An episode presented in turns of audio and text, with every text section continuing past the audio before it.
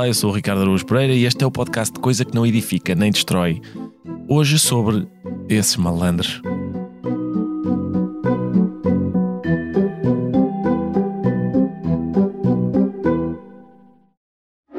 Olá outra vez! Já tinham saudades minhas, digam lá. Não! Porquê? Então eu até sou uma menina bem comportada. Ao contrário daqueles que fazem parte do tema do podcast desta semana. Malandros. Mas malandros de que tipo? É que eu ainda conheço alguns. Aliás, tenho muitos lá em casa. Mas não é desses que vocês estão a pensar. É mais aquele tipo de malandro que decide variar mesmo quando estou a tomar banho. Ou aquele que começa a fazer barulhos estranhos e a pescar mais do que uma discoteca dos anos 90. Mas cá para nós, o pior ainda é aquele malandro que decide fazer queda livre na casa de banho e nem com arroz ressuscita. Perceberam, né? Nem ao terceiro dia. E agora fui um bocado malandra. Desculpem. Para este tipo de malandros, existe a Vorten. Sim, a Vorten resolve tudo o que é malandro. Smartphones, máquinas de lavar, canos, tudo e mais não sei o quê. Mas vá, agora vou ter que abandonar que eu tenho um arroz malandrinho ao lume. Até para a semana. Um homem está à procura de alguma coisa no chão. Chega um amigo que se dispõe a ajudar e pergunta: O que é que perdeste? As minhas chaves. Tens ideia de onde é que as perdeste? Dentro de casa. Então porquê é que estás a procurá-las na rua? É porque aqui há mais luz. É uma história conhecida. A minha pergunta é: este homem é muito burro ou muito inteligente? É uma pergunta mais difícil do que parece. Por um lado, é capaz de ser mais sensato procurar uma coisa no sítio em que a perdemos não é? Mas também parece incontestável que é melhor procurar uma coisa onde há boa iluminação do que às escuras. O homem que protagoniza esta história chama-se Nasreddin Hoxha. Segundo o professor Shukru Kurgan, desculpem, o meu turco está enferrujado, o professor Shukru Kurgan diz que Nasreddin Hoxha nasceu em 1208 e morreu em 1284, mas há boas razões para acreditarmos que muitas das histórias que se contam sobre ele são apócrifas, assim como parece evidente que as anedotas do Bocage não foram todas protagonizadas pelo poeta setubalense. Mas Nasreddin é uma figura importantíssima do folclore do Médio Oriente. Há estátuas em sua homenagem desde Bruxelas, na Bélgica, até Astana, no Cazaquistão. A Turquia tem estátuas de Nasreddin Hoxha em inúmeras localidades. A estátua é, é quase sempre a mesma e representa Nasreddin sentado ao contrário num burro, ou seja, virado na direção da cauda do animal. É uma referência a mais uma das suas histórias. Alguém encontra Nasreddin e pergunta: Por que é que estás sentado ao contrário? E ele responde: Eu estou sentado na direção certa, o burro é que vai ao contrário. Várias das histórias de Nasreddin incluem um burro, curiosamente. Por exemplo, um vizinho vai à casa de Nasreddin e pede-lhe o seu burro emprestado. Nasreddin responde: Lamento, mas já o emprestei a outra pessoa. Nesse preciso momento, ouve-se o burro a zurrar dentro do estábulo de Nasreddin. E o vizinho zanga-se, né? Então, mas eu estou a ouvir o burro ali. E Nasreddin fecha-lhe a porta na cara, dizendo: Um homem que acredita mais na palavra de um burro do que na minha não merece que eu lhe empreste nada. Só mais uma história, antes de contar, enfim, várias outras histórias. Um dia, um ladrão assalta a casa de Nasreddin e leva todos os seus pertences. O ladrão volta para a sua casa, só que Nasreddin segue-o. Surpreendido por ver Nasreddin em sua casa, o ladrão pergunta: O que é que fazes aqui? E Nasreddin responde: ah, Ao que parece, eu estou em processo de mudança para esta casa. Por isso vinha pagar o primeiro mês da renda. Nasreddin Hodja é aquilo a que em inglês se costuma chamar um trickster. Na imaginação das pessoas que falam português, talvez essa figura se chame malandro, capaz de ser a melhor palavra. O que me interessa é o tipo de raciocínio específico a que o malandro recorre, porque implica um olhar sobre as coisas que obedece a uma lógica muito diferente da habitual. Note-se que é, apesar disso, uma lógica. Uma antilógica, se quisermos, mas uma lógica. Nas histórias de Nasreddin, ele é muitas coisas. Umas vezes é um sábio, outras vezes é um juiz, um médico, um camponês ou um professor. Mas é sempre uma espécie de filósofo, o que ele pratica não é o contrário da filosofia, é uma filosofia do avesso. É diferente. Uma camisola do avesso não é o contrário de uma camisola. Continua a ser uma camisola, está é do avesso. Às vezes, o raciocínio do malandro é apenas a astúcia pela astúcia, mas quase sempre tem um objetivo egoísta. Destina-se a facilitar a vida ao malandro. E, essa é a parte milagrosa, não dá muito trabalho, porque é quase sempre uma operação do olhar. Trata-se apenas de ver de outra maneira. Onde o mundo inteiro vê um assalto, o malandro vê uma mudança de casa. E é melhor, enfim, é menos mau mudar de casa do que ser vítima de um assalto. No fundo, o raciocínio do malandro é um modo de fazer batota na vida. É isso que o raciocínio é. A história da sopa da pedra é um bom exemplo. Um frade pobre bate à porta de uma casa a pedir esmola. Os donos da casa recusam. O frade encolhe os ombros e diz para si: Bom, vou ver se faço uma sopa com esta pedra. E os donos da casa riem-se dele. Esta parte é importante. O mundo, habituado ao modo de raciocinar convencional, ri-se do malandro. Fazer uma sopa com uma pedra. Sempre queremos ver isso. O frade pede uma panela com água, deposita a pedra lá dentro e põe ao lume. E os donos da casa perguntam: E basta isto para fazer a sopa? Basta isto, diz o frade. Claro, ficava ainda melhor se tivessem um fiozinho de azeite que me pudessem dispensar. Interessados em ver como se faz a sopa com uma pedra, os donos da casa acedem e o frade vai pedindo mais um bocadinho de sal, agora uma couve, um pedaço de chouriço para dar graça, etc. Tudo ingredientes que não são essenciais para a sopa da pedra, claro, mas se destinam a dar-lhe um saborzinho só. Depois o frade come a sopa até ao fim e os donos da casa perguntam: então e a pedra? E o frade, muito sério, diz: lavo-a e levo comigo para quando precisar de fazer a sopa novamente. As histórias dos filósofos cínicos são parecidas. Num jantar, os convivas estavam a escarnecer de Diógenes, atirando-lhe ossos como se ele fosse um cão. Quem pensa da maneira habitual talvez se ofendesse, provavelmente ficaria humilhado por estar a ser comparado com um cão. Mas Diógenes raciocinava da maneira que nos interessa. Por isso aproximou-se das pessoas que lhe estavam a tirar ossos, levantou a pata e mijou-lhes em cima. Outra vez, alguém viu Diógenes a pedir esmola a uma estátua e perguntou: Por que, é que estás a fazer isso? Diógenes respondeu: Estou a treinar ser rejeitado. Noutra ocasião perguntaram-lhe: Diógenes, que tipo de vinho gostas mais de beber? Ele disse: O de outras pessoas. Aristipo de Cirene, outro filósofo, discípulo de Sócrates, foi uma vez repreendido por alguém por ter mandado o filho embora. Como é possível desprezares o teu filho que tu geraste?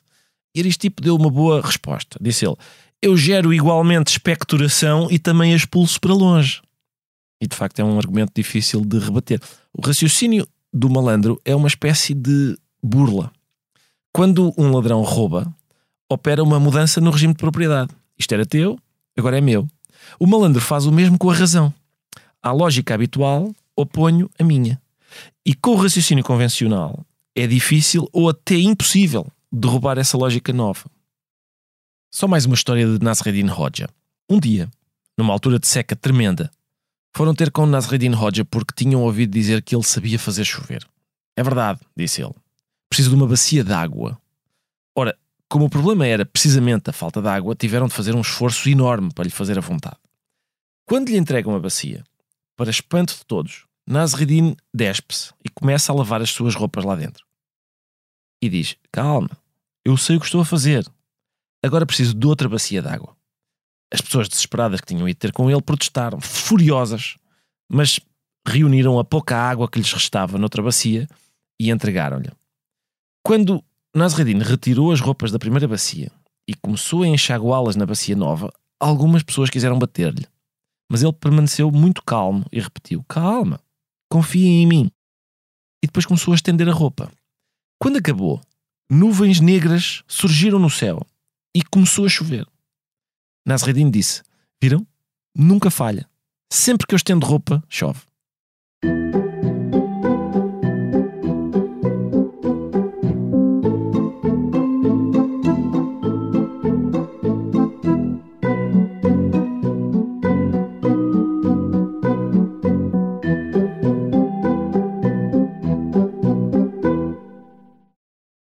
Na segunda parte, vou falar com o convidado ideal para discutir a figura do malandro, porque ele junta três características fundamentais: é humorista, cronista e brasileiro. Os humoristas, parece-me evidente, raciocinam como os malandros. Os cronistas, sobretudo os que se dedicam a escrever acerca de temas comezinhos como se fossem importantes, recorrem aos mesmos estratagemas. E os brasileiros têm uma inclinação especial para este tipo de malandragem. Isso nota-se bem no futebol. Às vítimas dos dribles de Garrincha, os brasileiros chamavam João. Eu disse vítimas porque é isso que um João é, é vítima de um engano, de uma burla. O joanismo, que é a volúpia de fazer dos adversários joões, passou a ser um atributo do futebol brasileiro e, por isso, do futebol em geral. O verdadeiro futebol é o que divide o mundo entre malandros e joões. Em 1970, segundos antes do gol de Carlos Alberto, na final, Clodoaldo fez quatro joões italianos quatro Giovannis, portanto. O gol podia esperar, não é? Antes havia um, dois, três, quatro Joões para fazer. Aqui, enfim, no podcast não se pode ver a jogada, mas, mas fica o relato. Brasil, Itália. Inesquecível esse lance total. Clodoaldo recebe a bola, dá a Pelé, Pelé a Gerson, a Clodoaldo, engana um, engana dois, engana três, engana quatro e vai com uma jogada de jogo coletivo brilhante. Engana, diz o comentador. E isso é um valor em si. Marcar golos é importante e ganhar é fundamental, mas ganhar sem juanismo, sem o prazer de enganar o adversário, como costuma fazer a Alemanha, por exemplo, eh, não é exatamente futebol. É uma modalidade muito parecida, mas menos excitante, menos viva, menos alegre. O nosso convidado chama-se António Prata e eu vou apresentá-lo lendo uma crónica sua. Título da crónica: O Engano. É assombroso que, em pleno século XXI, 135 anos depois de Graham Bell ter inventado o telefone, ainda haja pessoas incapazes de aceitar esta situação tão banal da vida cotidiana, o engano. Sem dúvida, o leitor sabe do que estou falando. No meio da tarde, você atende a uma chamada e do outro lado da linha uma voz estranha pergunta: Alô? Valdemar? O seu nome não é Valdemar. Você não se casou com um Valdemar, nem batizou assim qualquer um dos seus filhos, de modo que só há uma explicação. Foi engano. Você engole o pequeno mau humor que escorre dos segundos perdidos, aceita a frustração de ter-se imaginado necessário ou querido em algum canto da cidade, no meio da tarde, quando na verdade era de um Valdemar que precisavam. Você diz, seco, mas não antipático: Amigo, aqui não tem nenhum Valdemar. Foi engano. E já está tirando o telefone da orelha, pronto a voltar aos seus afazeres, quando a voz ressurge indignada: Como assim não tem nenhum Valdemar? Como assim? Como assim? O que passa pela cabeça do cidadão? Você é o Valdemar, mas está mudando a voz e fingindo ser outro só para não atendê-lo? Ou que você é um assaltante e invadiu a casa do Valdemar, que agora tenta gritar amordaçado e amarrado a uma cadeira enquanto você arromba o cofre? Você respira fundo. Sabe que se for arrancar os cabelos toda vez que lida com seres estranhos numa cidade como São Paulo, muito rápido estará igual ao Kojak. Diz apenas paciente e didático: Olha, amigo, eu não me chamo Valdemar, não mora nenhum Valdemar nessa casa foi engano. Entendeu? Não, ele não entendeu. Estamos lidando com um maníaco, um homem cuja disfunção neurológica impede de compreender os desvios dos polegares, dos satélites, das linhas telefónicas. Inconsolável, ele se debate. Mas não pode ser. Me deram esse número. Disseram que era do Valdemar. Zen, você insiste. Amigo, te deram o número errado. Ou você teclou errado, sei lá. É muito comum. Foi engano. Seguem-se alguns promissores segundos de silêncio. Você acha que ele enfim se convenceu, que desligará o telefone e dirá à mulher: Aurélia, você não sabe que coisa assombrosa. Liguei para o Valdemar e atendeu outro homem. Mas a voz reaparece acusatória. Então qual é o seu número? Aí já é demais. O seu número você não dirá. Não sabe o sujeito que a Constituição brasileira garante a presunção da inocência? Não sabe que, de acordo com a velha máxima latina, indúbio pro réu, cabe à acusação provar que você é ou esconde o Valdemar e não a você provar que não é ou não o esconde? Catando no fundo da alma a última migalha de generosidade, você pergunta: que número você ligou? Ele diz o número. Evidentemente não é o seu. Você mostra para ele o equívoco. Olha aqui, o meu é 58, não 38. Está vendo? Pasmo e contrariado, ele finalmente aceita a situação, despede-se rispidamente e desliga. Você pode então, Jesus seja louvado, voltar aos seus afazeres. A saber, dar mais um aperto na corda que amarra o Valdemar e continuar o arrombamento do cofre. Desculpa, posso? É aqui que se vai falar de coisas interessantes. Então eu começo. Hyundai. Que carros! Inovadores, tecnológicos, comprometidos com a sustentabilidade. P posso continuar ou, ou estou a ser chata? Falar dos automóveis Hyundai é entusiasmante. Conduzi-los é ainda melhor. Hyundai é coisa que entusiasma.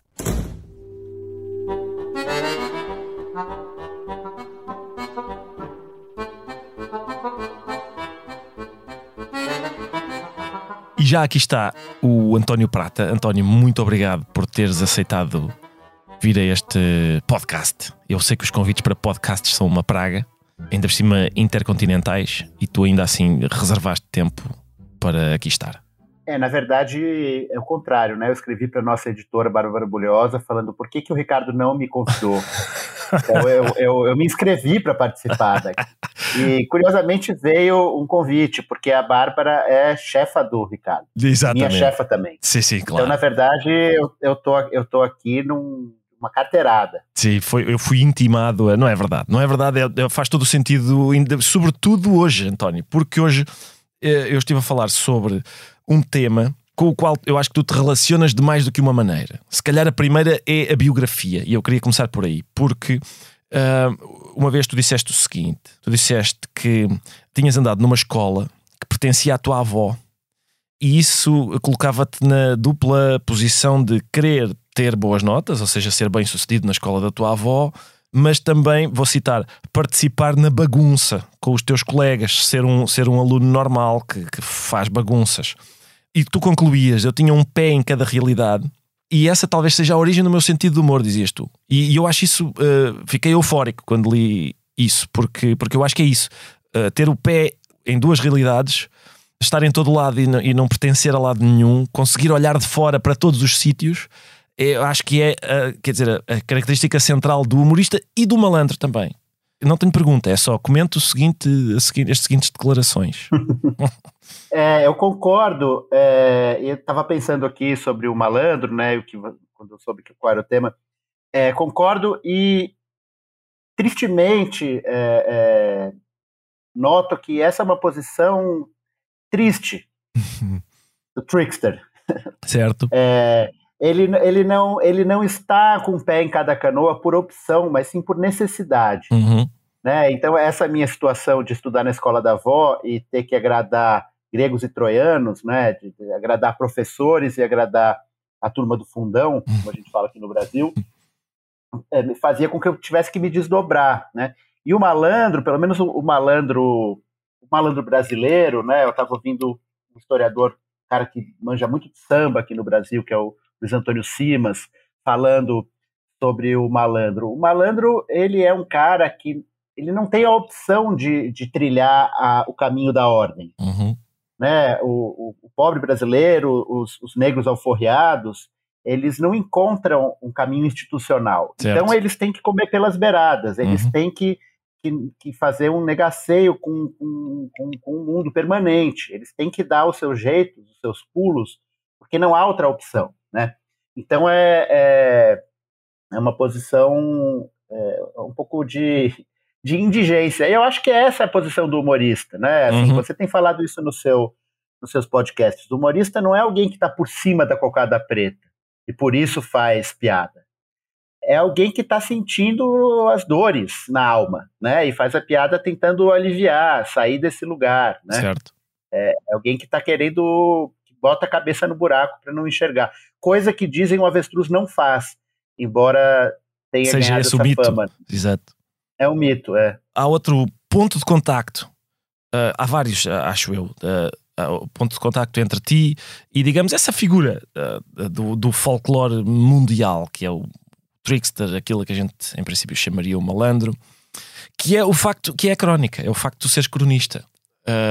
mais uma vez, eu uh, ouvi uma entrevista tua em que tu comparavas a crónica e o futebol, uh, falavas sobre a, razão para, para o Brasil ser proeminente em ambos os campos, tanto na crónica como no futebol, e usaste o termo malandragem uh, para referir os dois, porque realmente a malandragem está presente nos dois campos. Eu queria que tu desenvolvesses esse, esse ponto de que modo é que a crónica é, digamos, um exercício de malandragem? Olha, um grande cronista brasileiro que é Humberto Werneck é, diz que a crônica é um gênero de várzea. Uhum. É, a várzea, não sei se tem em português essa mesma palavra, é a, vazante do rio, o lugar que o rio, quando seca, deixa descoberto. E uma das teses para que sobre a qualidade do Brasil no futebol é que a gente tinha muitos desses terrenos é, nas, nas, cidades brasileiras, e era ali que se jogava futebol. os malandros, exatamente os desocupados, jogavam futebol nesse terreno. É, a, a, crônica ela tem um pé é, na literatura e um pé no jornalismo. Né? É, um, é um texto literário que, que, se publica nos jornais. Então, ela, ela, ela é uma, um gênero de várzea por esse sentido. É, pensando no futebol, né? Assim, talvez o que o Brasil tenha a grande contribuição brasileira para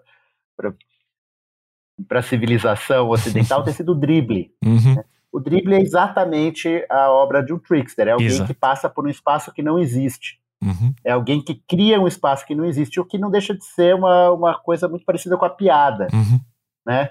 Você aponta para um lado e, e cai para o outro. É, tem uma coisa interessante também que, que, que voltando ao, ao Simas, que é esse historiador, ele diz quando a capoeira é proibida no Rio de Janeiro, logo depois da abolição da escravatura, é, surgem, no mesmo lugar que havia os terreiros de capoeira, surgem times de futebol. E, e a, a, dança da capoeira, capoeira que já é uma luta e dança, uhum. né, também está, de novo, a gente está falando dos um pé em cada canoa. É interessante o pé aqui, uhum. né? Porque o, o pé é, é um das, uma das nossas quatro, as duas das nossas quatro patas que não funcionam muito bem, né?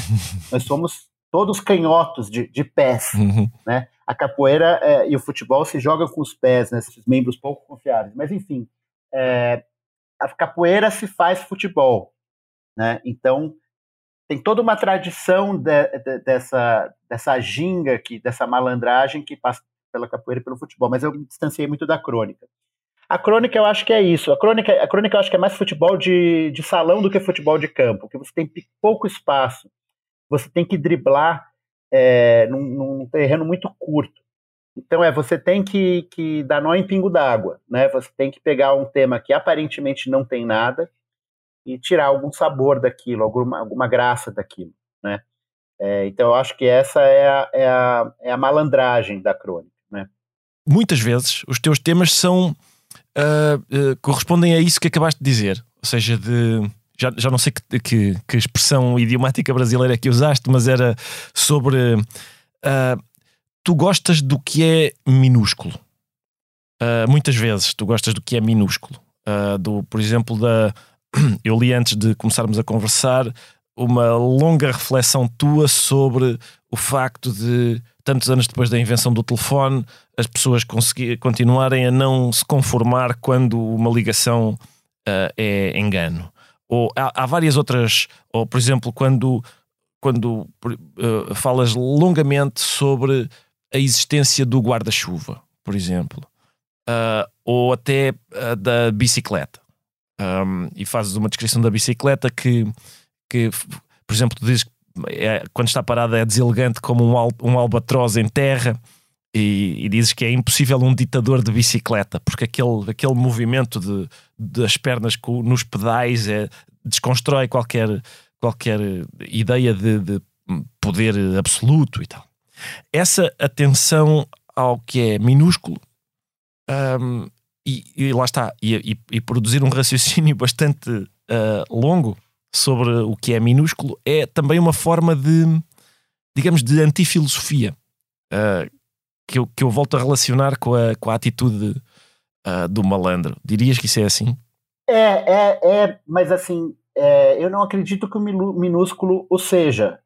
Uhum. É, o minúsculo não é minúsculo. Eu acho que você compartilha dessa visão. Com certeza, mas é, mas é exatamente esse, essa a questão. Ou seja, o mundo todo acha que o minúsculo é minúsculo. Pessoas como nós acham que o minúsculo é, é importantíssimo. Isso, isso acontece muitas vezes nas histórias do, do trickster. Ou seja, o, o mundo inteiro acha uma coisa, por exemplo, o mundo inteiro acha que uh, é melhor procurar as chaves que a gente perdeu no sítio onde perdeu as chaves.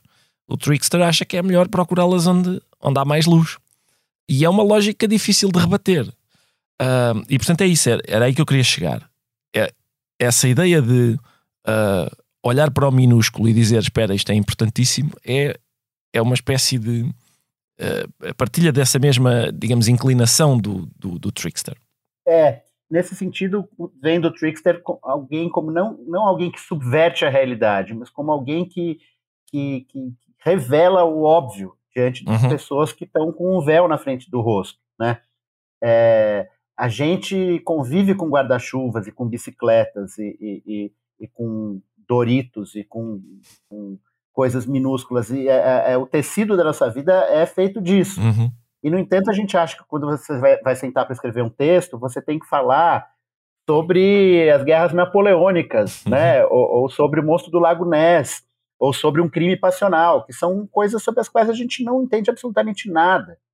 Né? Então as pessoas me perguntam às vezes um pouco assombradas, como é que é escrever sobre o pequeno? Eu falo, bom, eu vivo no pequeno, não sei como é a sua vida, mas eu não acordo e invado a Polônia, eu acordo e corto as unhas, escovo os dentes, né? Então, é, é e, e, e, outra coisa, né, a vida é feita das coisas pequenas e é através das coisas pequenas que as coisas grandes se revelam. Né? Assim, você não sabe que sua relação amorosa acabou porque o seu amante ou sua amante te dizem hoje eu te amo 3% a menos do que ontem. Uhum. Tá aqui a planilha Excel. Você sabe porque vocês estão procurando um filme para ver no Netflix e no começo do namoro eram duas horas. Não, vamos ver o seu, não, vamos ver o seu, não. e agora ela vai lá e fala, vamos ver isso daqui, pum, e aperta. E você fala, opa, não era assim. É, então, no, no, o controle remoto, nesse, nesse sentido, é a tabela é, Excel do amor, é o, é o termômetro do amor, é o controle remoto. Então, a gente não está falando do controle remoto, a gente está falando de um gesto que revela o fim de um amor.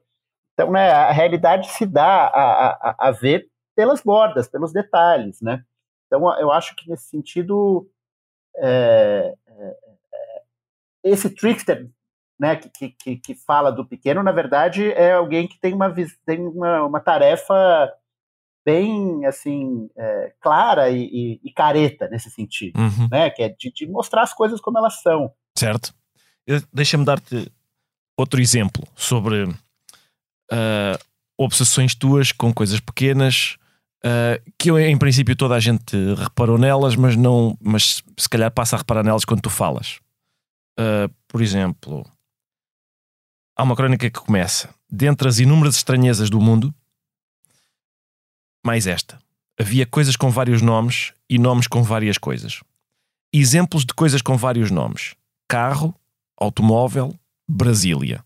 Só para ouvintes que falam português de Portugal, Brasília é uma forma de designar um carro. Uh, é uma Brasil. marca, é, um, é, uma, é, tipo é, um, um Volkswagen, não é? Sim. É.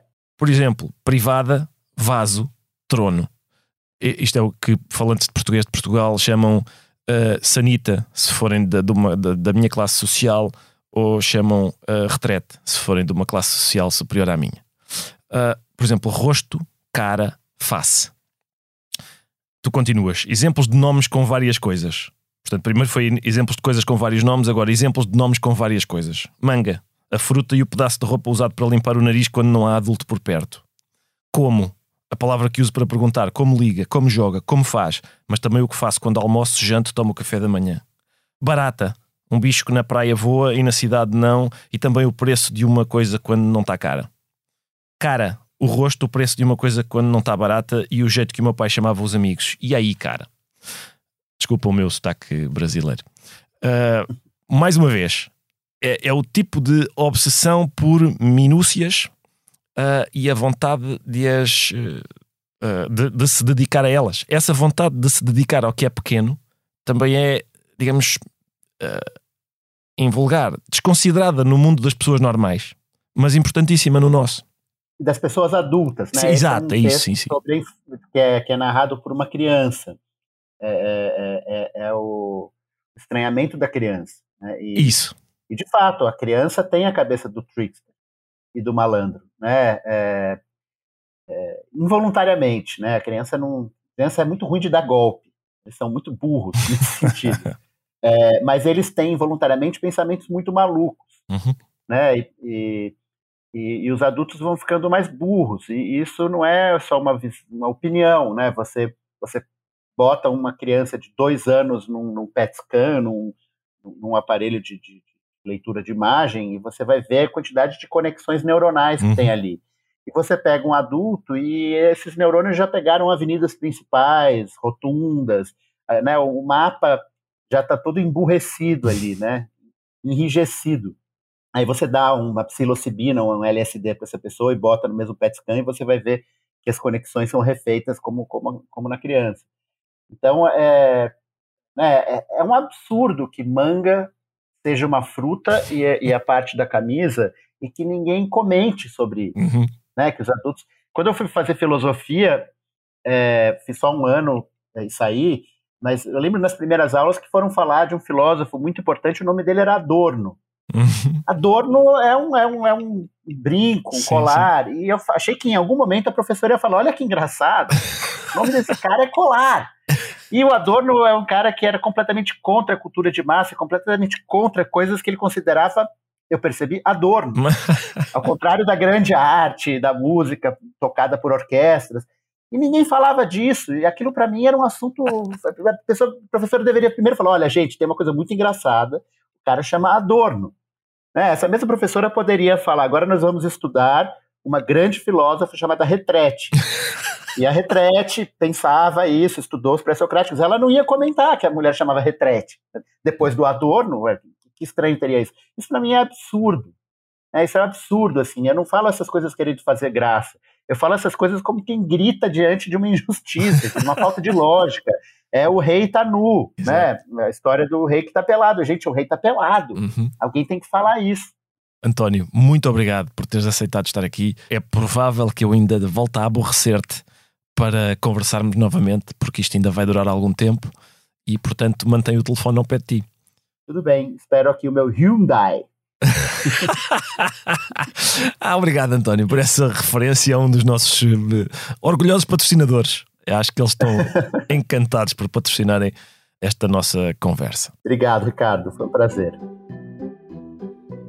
Foi o nono episódio de Coisa que Não Edifica Nem Destrói, um podcast original da SIC com sonoplastia de João Martins, música de Rodrigo Leão e capa de Vera Tavares, coordenação de Joana Beleza, direção de Daniel Oliveira. Eu sou o Ricardo Aruz Pereira e no próximo episódio vou discorrer chatamente sobre rir de tudo e rir de nada. Quem tiver interesse na bibliografia deste e de outros episódios pode encontrá-la no site da SIC ou do Expresso.